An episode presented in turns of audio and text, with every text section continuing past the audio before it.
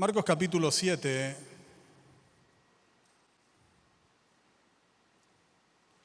Versículo 31 al 37.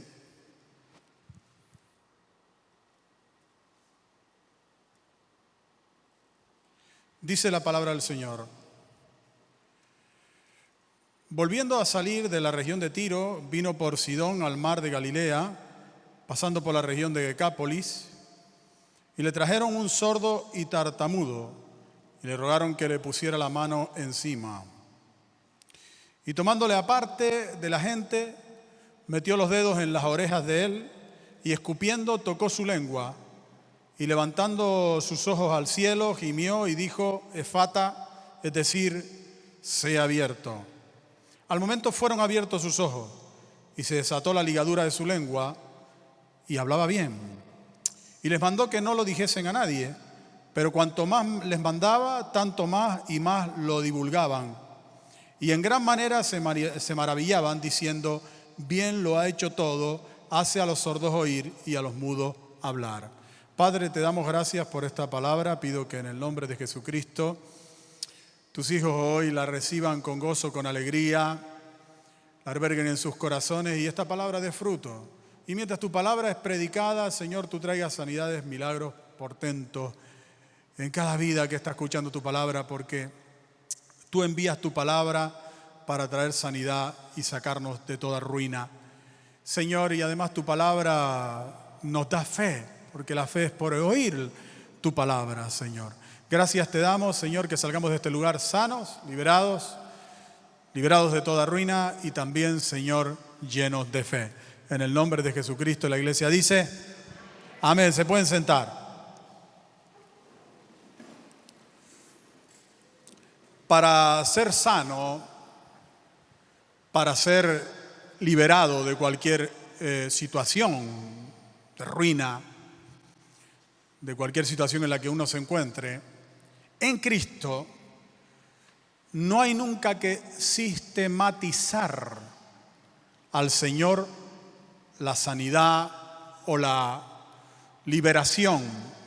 Sistematizar es, es copiar, es volver a hacer lo mismo o el sistema, usar el mismo sistema que se usó para determinadas personas, porque Dios es un Dios particular. Ustedes se cuenta la gran diferencia que hay entre Dios, por ejemplo, y, y los métodos que existen por ahí de, de brujería, hechicería, todo ese, todo ese mundo del ocultismo, que ese mundo es un mundo sistematizado, un mundo donde hay unos rituales determinados con unos sistemas concretos para que las personas puedan hacer determinadas cosas. Sin embargo, en Cristo nunca ha sido así. Y aquí nos encontramos un caso de sanidad fuera de toda sistematización. Y también como el Señor, en este texto vamos a encontrar cómo el Señor eh, se levanta fuertemente contra eso, enseñándonos que no, que no, que en, que en Él sus sanidades y sus prodigios y su obrar no es un obrar sistematizado. También vamos a eh, ver aquí el operar de la brujería, de la hechicería y cómo muchas enfermedades están muy relacionadas con, con, con la brujería y con la hechicería. Fíjese, querido hermano, que en Marcos, el versículo 32, de este texto que acabamos de leer, dice, y le trajeron un sordo y tartamudo y le rogaron que le pusiera la mano encima. Qué interesante es que no le rogaron que lo sanara, ni tampoco que lo salvara. No le rogaron, Señor, sánalo y haz lo que tengas que hacer, sino que le dijeron específicamente, ponle la mano encima. Parece ser como que se había corrido la voz eh, de que el Señor ponía la mano encima de la gente y la gente se sanaba. Era, era una realidad, pero ya lo tenían prácticamente sistematizado. Se cuenta como Jairo le pide también al Señor que vaya a su casa e imponga las manos sobre su hija. Parece que se estaban concentrando en el sistema de poner las manos del Señor para, eh, para la sanidad. Seguramente que los discípulos y otros hablaban del poder del sanador del Señor en sus manos. Y es verdad que el Señor tenía un poder grande en sus manos para sanar. Pero eh, las sanidades no están sistematizadas, de tal manera que vemos una variedad tan grande de, de formas que usó Jesús. Ninguna se parece prácticamente a la otra para decirnos que Él tiene una manera de obrar diferente en cada una de nuestras vidas y que son maneras de obrar a veces incluso extrañas. Eh, a veces incluso nosotros pensamos que determinadas cosas no nos van a llevar a la sanidad y son caminos por los que Él nos conduce para ser sano. A veces nos sana por medio de la medicina.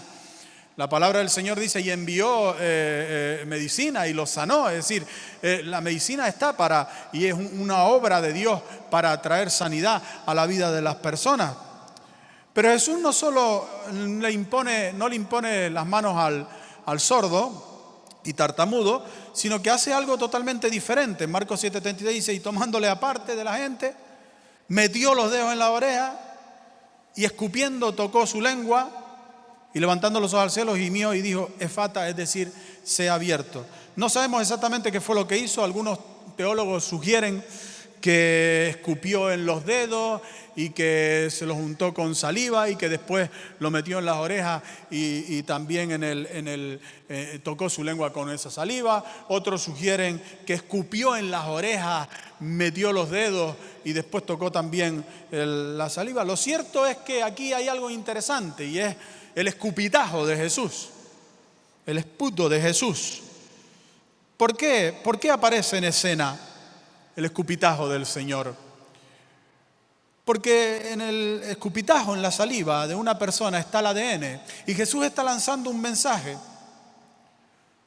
Porque es la esencia de Jesús lo que está cayendo sobre los eh, oídos o sobre la lengua de ese, la esencia de Jesús. Jesús con ese escupitajo nos está diciendo, no es lo que hago lo que sana, sino lo que soy. No es lo que hago lo que sana, sino lo que soy. No es un encuentro con un método, con una fórmula que Dios obra a través de mí, sino que soy yo mismo la sanidad. Eso es lo que el Señor nos está transmitiendo. Y sabemos que esto es así porque la petición de los que trajeron a, ese hombre ellos no le rogan que le sane ni que le salve. Ellos rogaron solo que le impusiera las manos encima. O sea, entendemos que aquí no les interesa en absoluto a estos señores eh, eh, eh, quién es Jesús, por qué Jesús obra. No le interesa la salvación ni siquiera la sanidad. Lo que están buscando es la metodología. Lo que les interesa es lo que Jesús puede hacer, no lo que Jesús es en sí mismo.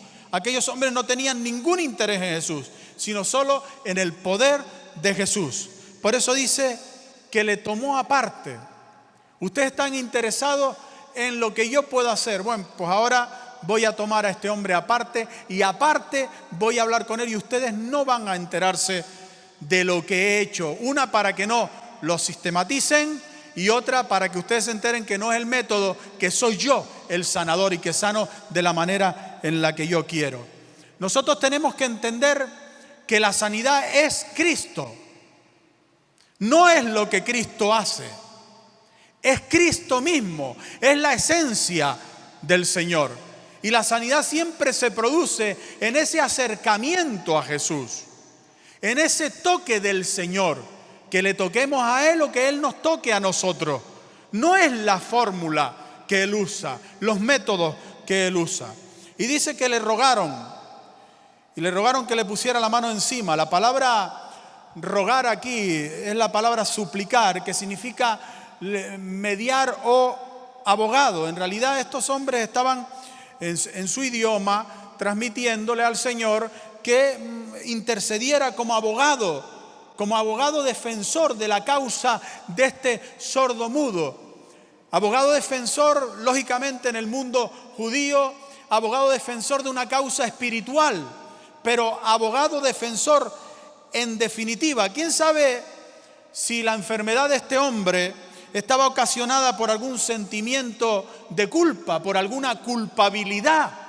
por alguna culpabilidad. Le rogaron, le suplicaron un abogado defensor, quizás por alguna culpa. El enemigo es un especialista en introducir en nuestras mentes culpa. Nos introduce la culpa y la culpa lleva a la enfermedad. Todo sentimiento de culpa termina derivando en una enfermedad.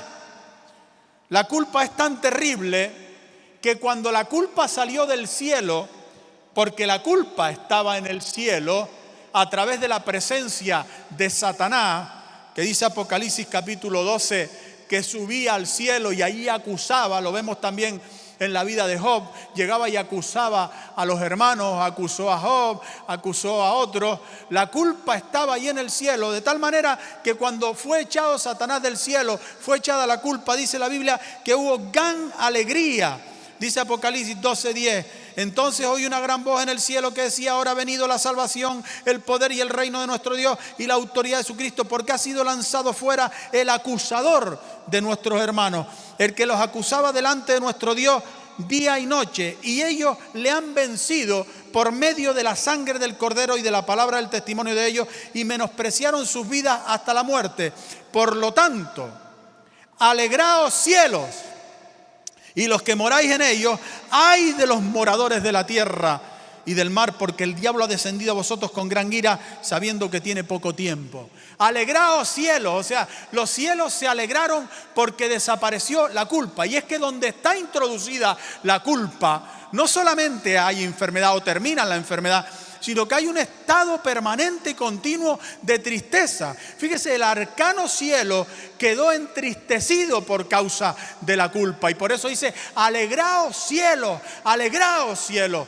Había una, un ambiente desagradable en el cielo por la presencia de ese acusador permanente delante del Señor, acusándole de toda clase de cosas al Señor, a los creyentes delante del Señor y fue echado de ahí. Cuando la culpa queridos hermanos, desaparece de nuestra vida y desaparece por medio de la sangre del Señor Jesucristo. Por eso dice, ellos le han vencido por medio de la sangre del Cordero, la sangre del Señor Jesús, que nos limpia y nos libera de toda culpa, cualquiera que sea nuestra culpa. La sangre tiene poder para liberarnos. Y si el Señor nos libera de las culpas, nadie nos puede condenar. Y en ese nadie nos incluimos nosotros mismos también. Por eso la Escritura dice, bienaventurado es decir, feliz el hombre que no se culpa a sí mismo.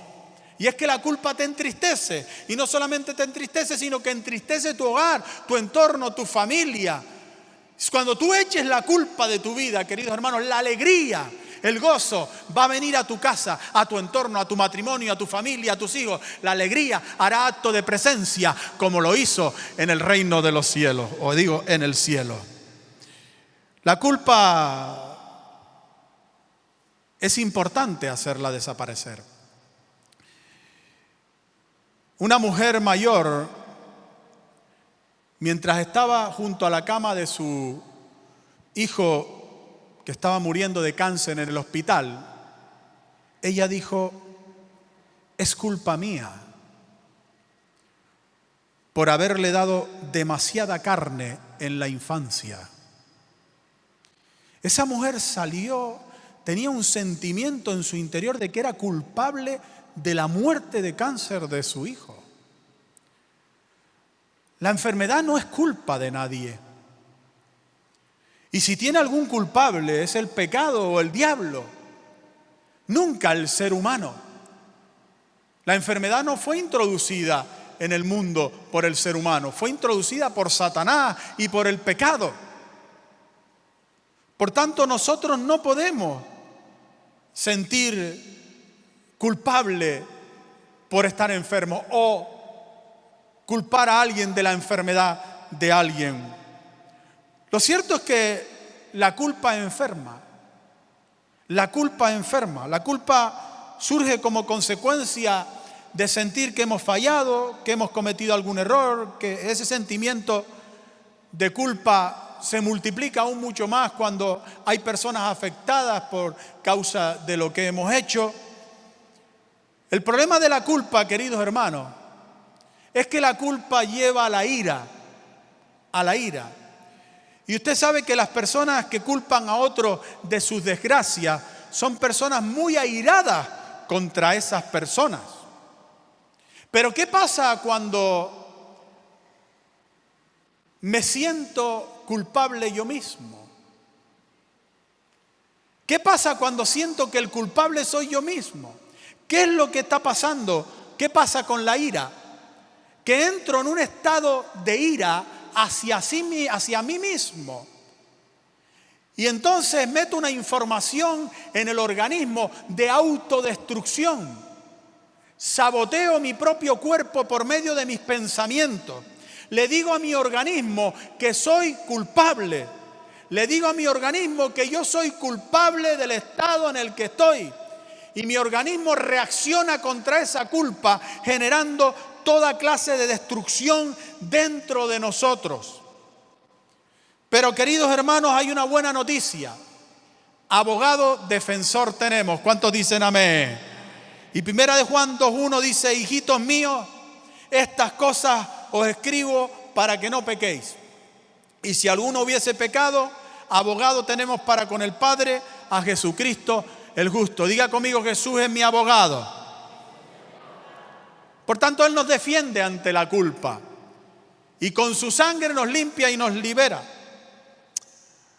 A veces nuestro abogado lo único que hace es darnos una palabra. A veces nuestro abogado no nos resuelve el problema, pero nos da una palabra. Una palabra que nos libera quizás del camino de la culpa, como le pasó a Carol Garner. Carol Garner, su marido la dejó a los 52 años de edad. Y, y Carol no solamente eh, tuvo que vivir o lidiar con el divorcio de su marido, sino que además le dejó una grandísima deuda encima a Carol. Carol no sabía qué hacer. Y entonces visitó a su abogado y su abogado defensor le dio un consejo, le dio una palabra. Y esa palabra que le dio su abogado fue la siguiente. Consíguete un terapeuta o un perro. Consíguete un terapeuta o un perro. Y Carol eligió un perro, una bulldog inglesa llamada Zelda. ella cogió tanto cariño a la perra y le fue de tanta compañía después del divorcio de su esposo y esa soledad que vivió, que escuchó de un concurso que había de Navidad, en Navidad para tarjetas de Navidad. Y entonces Carol lo que hizo fue presentarse con su perra Bulldog Zelda a este concurso y se presentó y puso, hizo una tarjeta en la que aparecía ella y la perra y la presentó al concurso con una frase en la tarjeta de Navidad. Decía, por Navidad cambié a mi marido por un perro. Buen intercambio, ¿no? Ponía, por Navidad cambié a mi marido por un perro. Buen intercambio, ¿no? No solo ganó el concurso, sino que además se, tuvo unas ventas tan desorbitantes que montó una empresa y un negocio de tarjetas y ahora mismo es una de las cincuentonas multimillonarias del mundo. Por el consejo del abogado. Nosotros estamos aquí para recibir consejo de nuestro abogado celestial. Consejos que si nosotros los llevamos a cabo, no solamente salimos de la enfermedad, sino salimos también de todo estado de ruina en nuestra vida. Que nos hable nuestro abogado, porque él sí sabe defendernos de todas las causas, queridos hermanos. Y aquí en este texto encontramos, además, algo muy interesante. Y es que este hombre tiene dificultades para hablar. El teólogo Ben Wirenton Tercero, dice que si el hombre tiene dificultades para hablar, es de suponer que no fue sordo de nacimiento, sino que aprendió a hablar antes de quedar solo, sordo. De hecho, se sabe que la sordera crea problemas en el habla. Es bastante difícil que un sordo de nacimiento aprenda a hablar, pero si es, si es sordo eh, o, quiere la sordera cuando ya sabe hablar, probablemente tenga dificultades a la hora de hablar. Esto es una realidad y, seguramente generará algún tipo de tartamudez. ¿Qué le habrá pasado a este hombre? ¿Qué le habrá pasado a este hombre para quedar sordo, tartamudo? Ya la escritura nos va dando pinceladas de cosas con el tema del abogado, necesito un abogado defensor, ya aquí estamos hablando de culpa, el enemigo entrando por la culpa, Y hay muchísimas otras cosas más interesantes que nos desvelan o nos ponen al descubierto un poco de lo que le pasó a este hombre. Marcos 7:35 dice, y se desató la ligadura de su lengua y hablaba bien. Cuando fue sanado por el Señor se desata la ligadura de su lengua y hablaba bien. La ligadura de su lengua sugiere una acción de Satanás. Incluso la palabra desató y la palabra ligadura son dos palabras, queridos hermanos, que se usan también, por ejemplo, en, la mujer del flujo de sangre, donde dice Lucas 13, 16, y a esta hija de Abraham que Satanás había atado 18 años, no se le debía desatar de esta ligadura en el día de reposo. Una enfermedad de sordera y tartamudez que viene como consecuencia de una atadura de Satanás. Satanás ató a este hombre y esa atadura de Satanás provocó su enfermedad. Algunos teólogos sugieren que esta atadura fue realizada para algún tipo de brujería o de hechizo. ¿Quién sabe si algo hizo este hombre relacionado con la brujería? Porque en aquel entonces, queridos hermanos, y en los tiempos bíblicos, la brujería, la magia, todo este tipo de cosas estaba en un auge impresionante. Siempre ha estado en auge. En el Antiguo Testamento y en muchos textos hebreos hay muchas referencias a acciones de brujería, por ejemplo, en el propio rey Saúl y la pitonisa en 1 Samuel 28:7, acciones de brujería. En la época del Señor, y como vemos en los hechos de los apóstoles, la, práctica de la brujería era tan grande que había infinidad de libros sobre ella, como vemos en, Hechos 19, 19. Asimismo, muchos de los que habrían practicado la magia trajeron los libros y los quemaron delante de todos y hecha la cuenta de su precio, hallaron que eran 50 mil piezas de plata. Una cantidad de libros de brujería impresionante que aquella gente quemó ¿Por qué quemaron los libros? Por el contenido, no por el libro en sí mismo. No era una cuestión de superstición, ni tampoco de animismo, de posesión demoníaca de los libros, de las cosas, porque los demonios no poseen las cosas. Era una cuestión del contenido, de lo que se decía ahí. Y hay que hay palabras que se dicen, cosas que se dicen, queridos hermanos, que se hablan incluso en películas, que se escuchan por medio de la televisión, que están muy conectadas a hechizos y brujería. La pregunta es, ¿podría un creyente o una iglesia sufrir un ataque de brujería que les lleve a esos creyentes incluso o al creyente a enfermedades? ¿Podría suceder esto?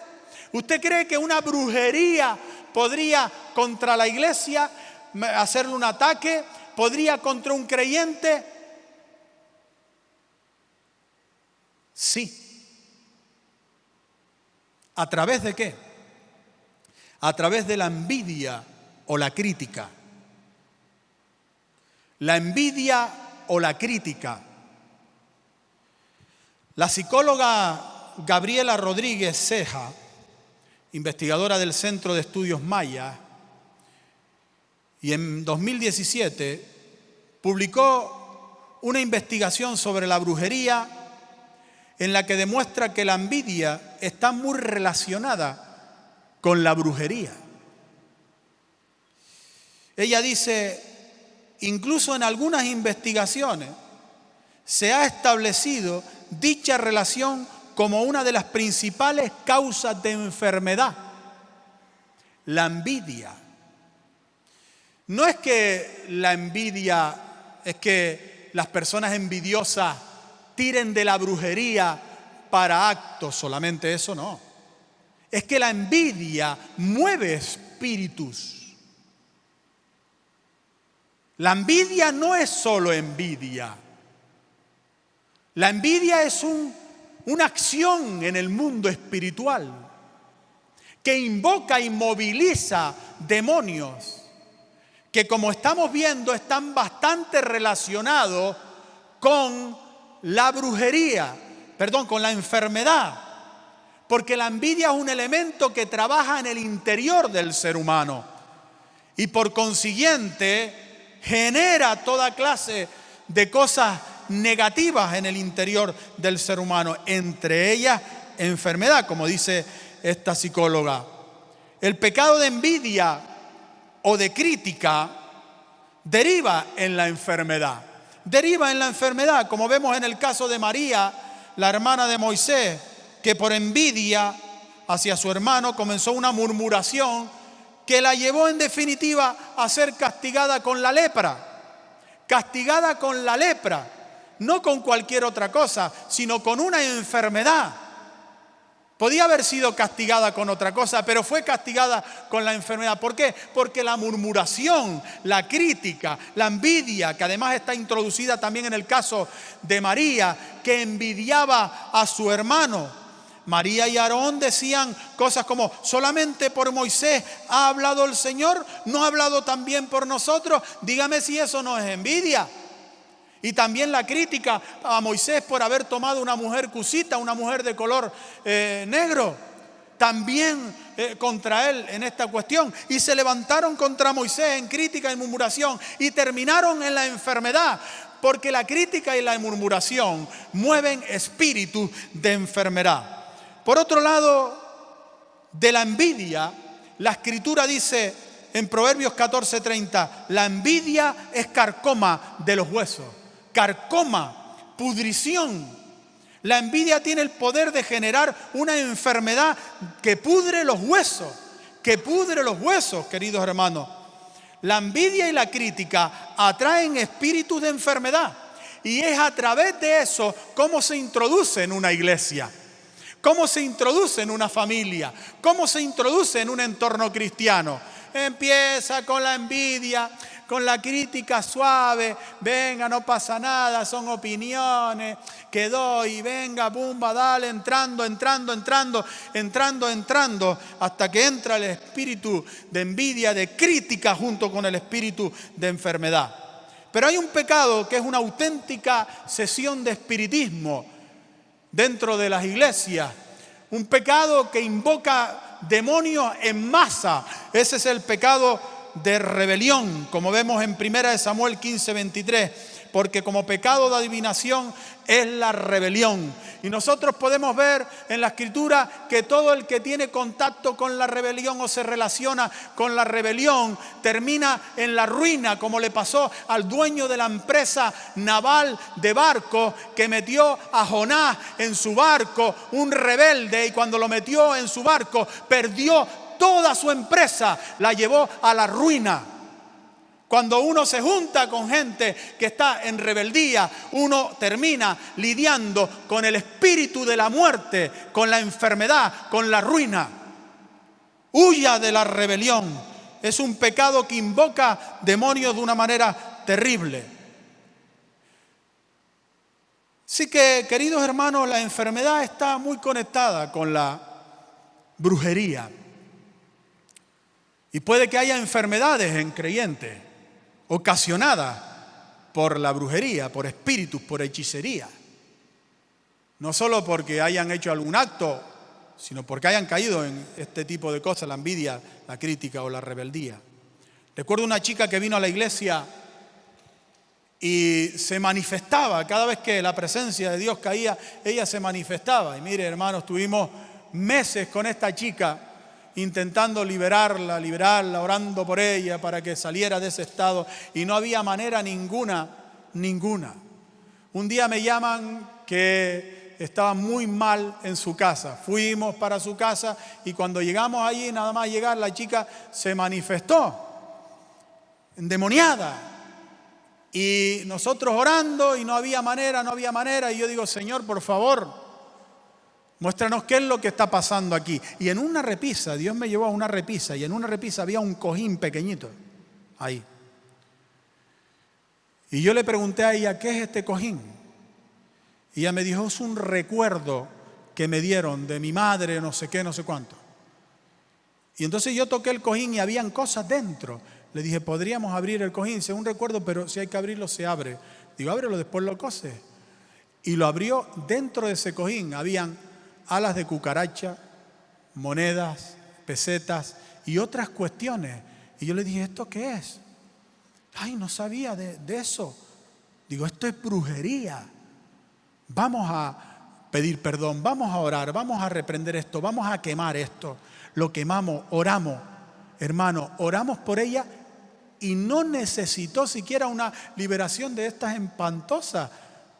El demonio salió en absoluto silencio y a partir de ese entonces se acabó todo estado de enfermedad de esa chica porque estaba muy enferma a causa de, su situación, que los médicos no encontraban eh, su enfermedad. Recuerdo a Omaira también, que entró en la iglesia con un bulto aquí por encima del estómago. Tremendo. Y oramos por ella y ella confesó que había practicado este tipo de cosas y oramos por ella y se liberó y aquello desapareció en un vómito. Recuerda a Pepe también al maquinista de, al de las máquinas Hilti. Vino un vendedor de máquinas Hilti un día a la iglesia y este vendedor de máquinas Hilti venía a venderme unas máquinas Hilti a nosotros, bueno, ofrecernos eso. Nosotros no teníamos dinero ni tampoco eh, podíamos comprar nada, pero él vino ahí a vender aquello y cuando vino, nada más vernos en la puerta, empezó con unas temblequeras y unos tíos, unas cosas extrañísimas. Y, yo le dije, ay, ¿qué te pasa? Y dice, no, nada. Entonces, el hombre estaba como así y entonces les tiré la mano y lo agarré con la mano y cuando lo agarré con la mano soltó el maletín y se puso a reborcarse en el suelo, a dar vuelta, a dar vuelta, a dar vuelta en el suelo. Y Dios mío, ¿qué pasa esto? Lo arrastramos para dentro de la iglesia, empezamos a orar por él y ahí el Señor lo, lo liberó. Y él dice que estaba muy enfermo y el Señor lo sanó de la enfermedad. Satanás obra por medio de la brujería, la hechicería. Y las personas que han practicado brujería alguna vez, puede que haya enfermedades ligadas a esas cosas. O los creyentes que hayan caído en envidias, que hayan caído en críticas, con este tipo de cosas y han quedado enfermos, deben liberarse de todas esas cosas. Ahora, ¿cuál era el objetivo de Satanás con esta enfermedad en la vida de este hombre?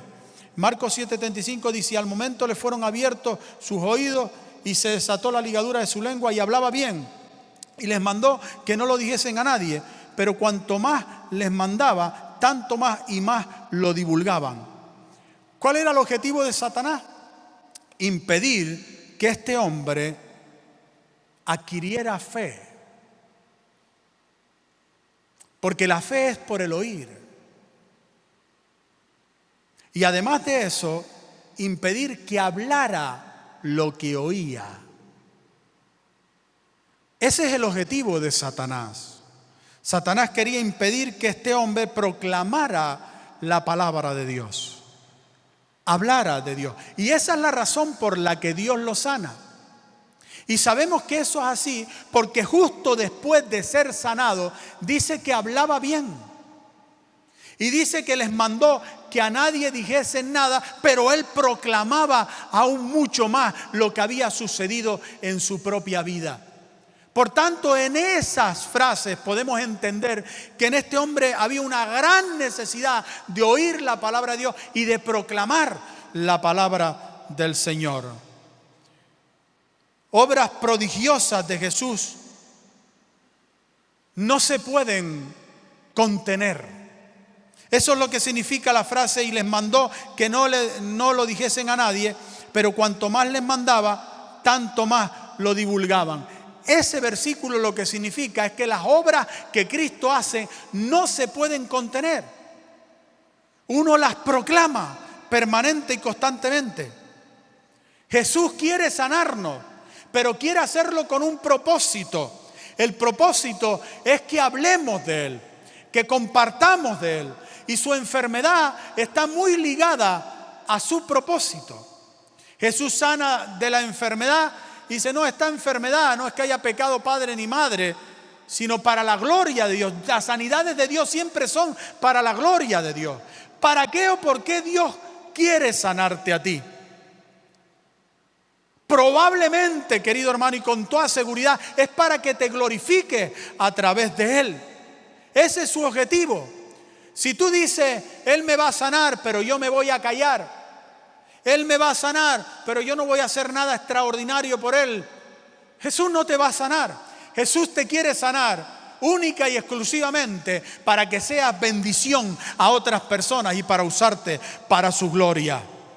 Y por último, les dejo esta frase maravillosa de Marcos 7:37, donde dice, y en gran manera se maravillaban diciendo, bien lo ha hecho todo, hace a los sordos oír y a los mudos hablar. Es una clara alusión a Génesis 1:31, donde dice, y vio Dios todo lo que había hecho, y aquí que era bueno en gran manera. Todo lo que había hecho era bueno en gran manera. Esta es la frase final de tu vida. Esta es la frase final de todo lo que te está pasando. Esta es la frase que tú vas a proclamar al final de todo lo que está sucediendo en tu vida, al final de tus enfermedades, al final de las ruinas que puedas estar pasando, de los problemas que estás pasando. Esta es tu frase. Y vio Dios todo lo que había hecho y he aquí que era bueno en gran manera. Porque todo lo que hace Dios en nuestra vida es para bien, dice Romanos 8:28. ¿Cuántos aman a Dios aquí en este lugar? Y dice, y sabemos que a los que aman a Dios, todas las cosas les ayudan a bien. Esa enfermedad que tienes, esa situación que está viviendo, es para bien. Tú vas a glorificar a Dios por medio de lo que te está pasando. Dios les bendiga. Puesto de pie, queridos hermanos. Porque Él está aquí en esta noche, en este lugar. Y quiero en el nombre poderoso de Jesucristo que en esta hora renunciemos a todo espíritu de enfermedad y renunciemos a toda brujería, a toda envidia, a toda crítica, a toda rebelión. Y que toda ligadura de enfermedad a estas cosas sea cortada. Y Dios compiense ese proceso sanador o sane hoy inmediatamente aquí en este lugar. Así que diga conmigo, iglesia, en el nombre de Jesucristo, yo renuncio a la brujería, a la hechicería, a todo pacto que se haya hecho con mi consentimiento sin el mismo. En el nombre de Jesús. Y lo echo fuera de mi vida, fuera de mi casa, fuera de mi entorno fuera de mi cuerpo, en el nombre de Jesús. Y yo me comprometo ahora a deshacer toda obra de brujería, ya sea libro, pacto, lo que quiera que haya hecho. Yo me comprometo ahora a deshacerlo en el nombre de Jesús y echarlo fuera de mi casa y de mi vida. Y ahora yo renuncio a todo espíritu de enfermedad. En el nombre de Jesús y renuncio a la enfermedad. En el nombre de Jesucristo. Ahora mismo